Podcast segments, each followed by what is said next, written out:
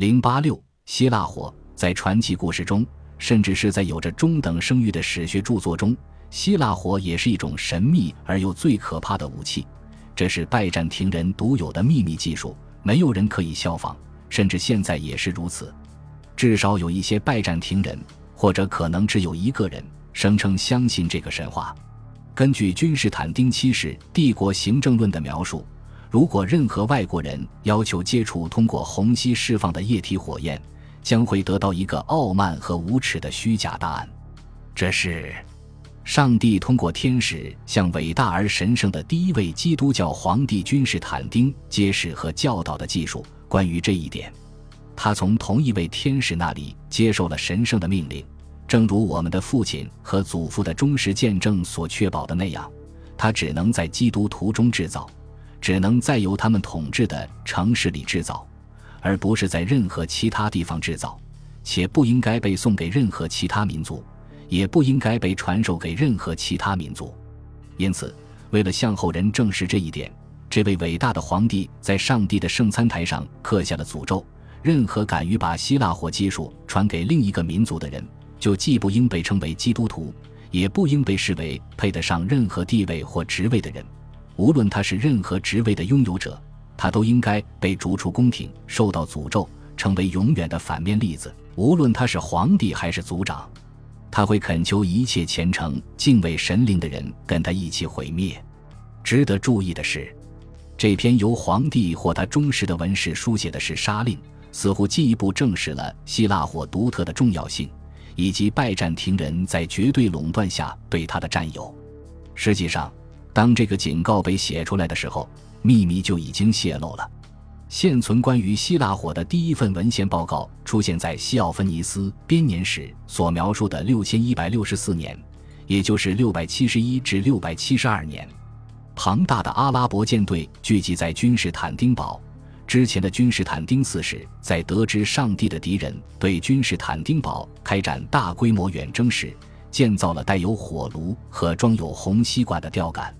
在六千一百六十五年，也就是六百七十三至六百七十四年，西奥芬尼斯也写到了这项发明的起源。加利尼克斯是一个来自赫里奥波利斯 （Philippus） 现黎巴嫩的巴贝克，当时在阿拉伯人的统治下的建筑师。他与罗马人一起避难。制造了一场海上大火，点燃了阿拉伯人的战船，使他们与船上的船员一起陷入火海。就这样，罗马人胜利归来，获得了海军火。但根据雅各布派族长迈克尔叙利亚编年史的叙述，加利尼克斯被描述为木匠，于一千年就在阿纳托利亚东南部的利西亚使用了他的发明。他炮制了一种燃烧物质，并放火焚烧了阿拉伯战船。他用这场火烧尽了所有满怀信心坐船出征的人及船上的所有人。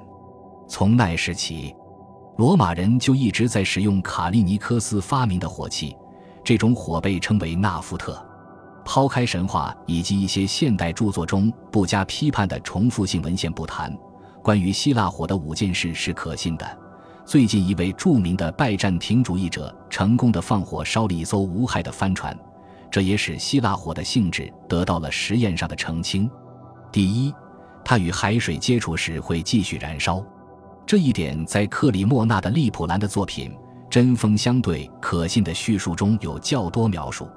他写道，在941年，伊戈尔王子对君士坦丁堡发动的袭击失败后，他放弃基辅罗斯号战船，在海水中游泳时被烧死。这种火药不需要什么神奇的化合物。原油一旦点燃，就会在水中持续燃烧，而且它肯定是可以被拜占庭人获得的，因为它会渗入里海海岸的表面。即使它超出了拜占庭帝国的势力范围，它也能到达拜占庭商人的手中。当地人挖了几口浅井，以便更容易地把它捞出来。在《帝国行政论》中，有一份关于产油的井的地点清单，这种油也就是原油。此外，有人认为。希腊火与水接触时会自动燃烧，如果它含有较纯的钠或过氧化钠，这可能是正确的。这两种物质都能与水接触后发生剧烈反应，生成氢氧化钠，同时产生大量的热量。钠的化合物和普通盐一样常见。但没有证据表明拜占庭人掌握的化学技术能完成提取纯金属钠或其过氧化物。另外一种建议是将石油与松脂混合，使其更具粘性和粘性，从而形成一种凝固汽油。在准备现代凝固汽油弹时，这是一种在家里就可以轻松完成的事情。棕榈油或其他油被添加到更轻的汽油胶状物中，使其变得更加粘稠。但原油的粘性已经足够大，因此不需要树脂。更可信的是，如果加入树脂的话，它有助于点火，因为原油会燃烧得很猛烈，但不像汽油那样容易点燃。此外，加入树脂的话，火焰的温度更高。第二，所有的说法都同意，希腊火主要是通过红吸管喷射到目标敌人身上的。红吸管内有一个活塞，可以向前推进。通过喷嘴喷出液体，然而要做到这一点，首先必须加热液体，并确信它完全或大部分由原油组成。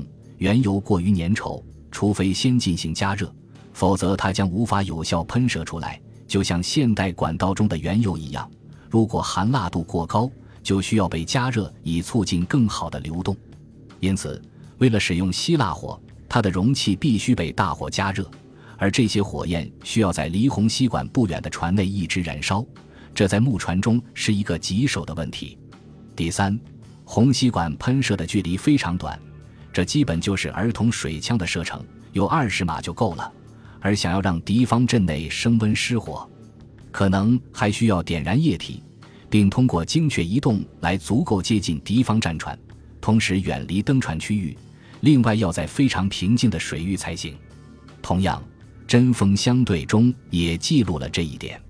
上帝希望用胜利来使那些崇拜他的人记住，因此他使风平静下来，使大海平静下来，否则希腊人就很难开火了。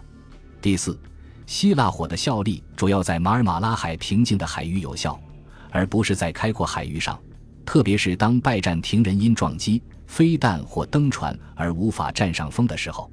因此，希腊火主要被用作一种防御武器，可以抵抗足以威胁帝国核心的敌人，而不是被视作在公海上对较弱敌人使用的一种战略进攻武器。这限制了希腊火对拜占庭海军的总体重要性。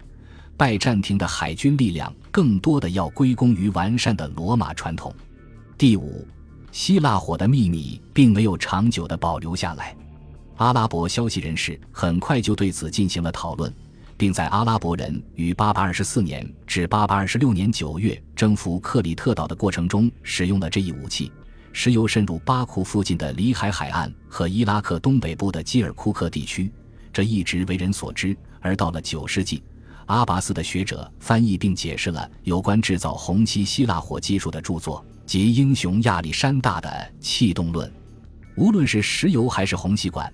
一旦在行动中得到证实，对阿拉伯人来说就都不会是一个谜了。据记载，在黎波里的利奥舰队于904年对塞萨洛尼科发动的袭击中，希腊火和红吸管都被使用过，很可能是阿拉伯人更早就使用过了。相反的，意大利、阿马尔菲、热那亚、比萨和威尼斯这些富有进取心和创新精神的共和国，却从未使用过希腊之火。这表明它的军事价值有限，这是由于红吸管射程较短，而且很难在抛射作战中使用。本集播放完毕，感谢您的收听，喜欢请订阅加关注，主页有更多精彩内容。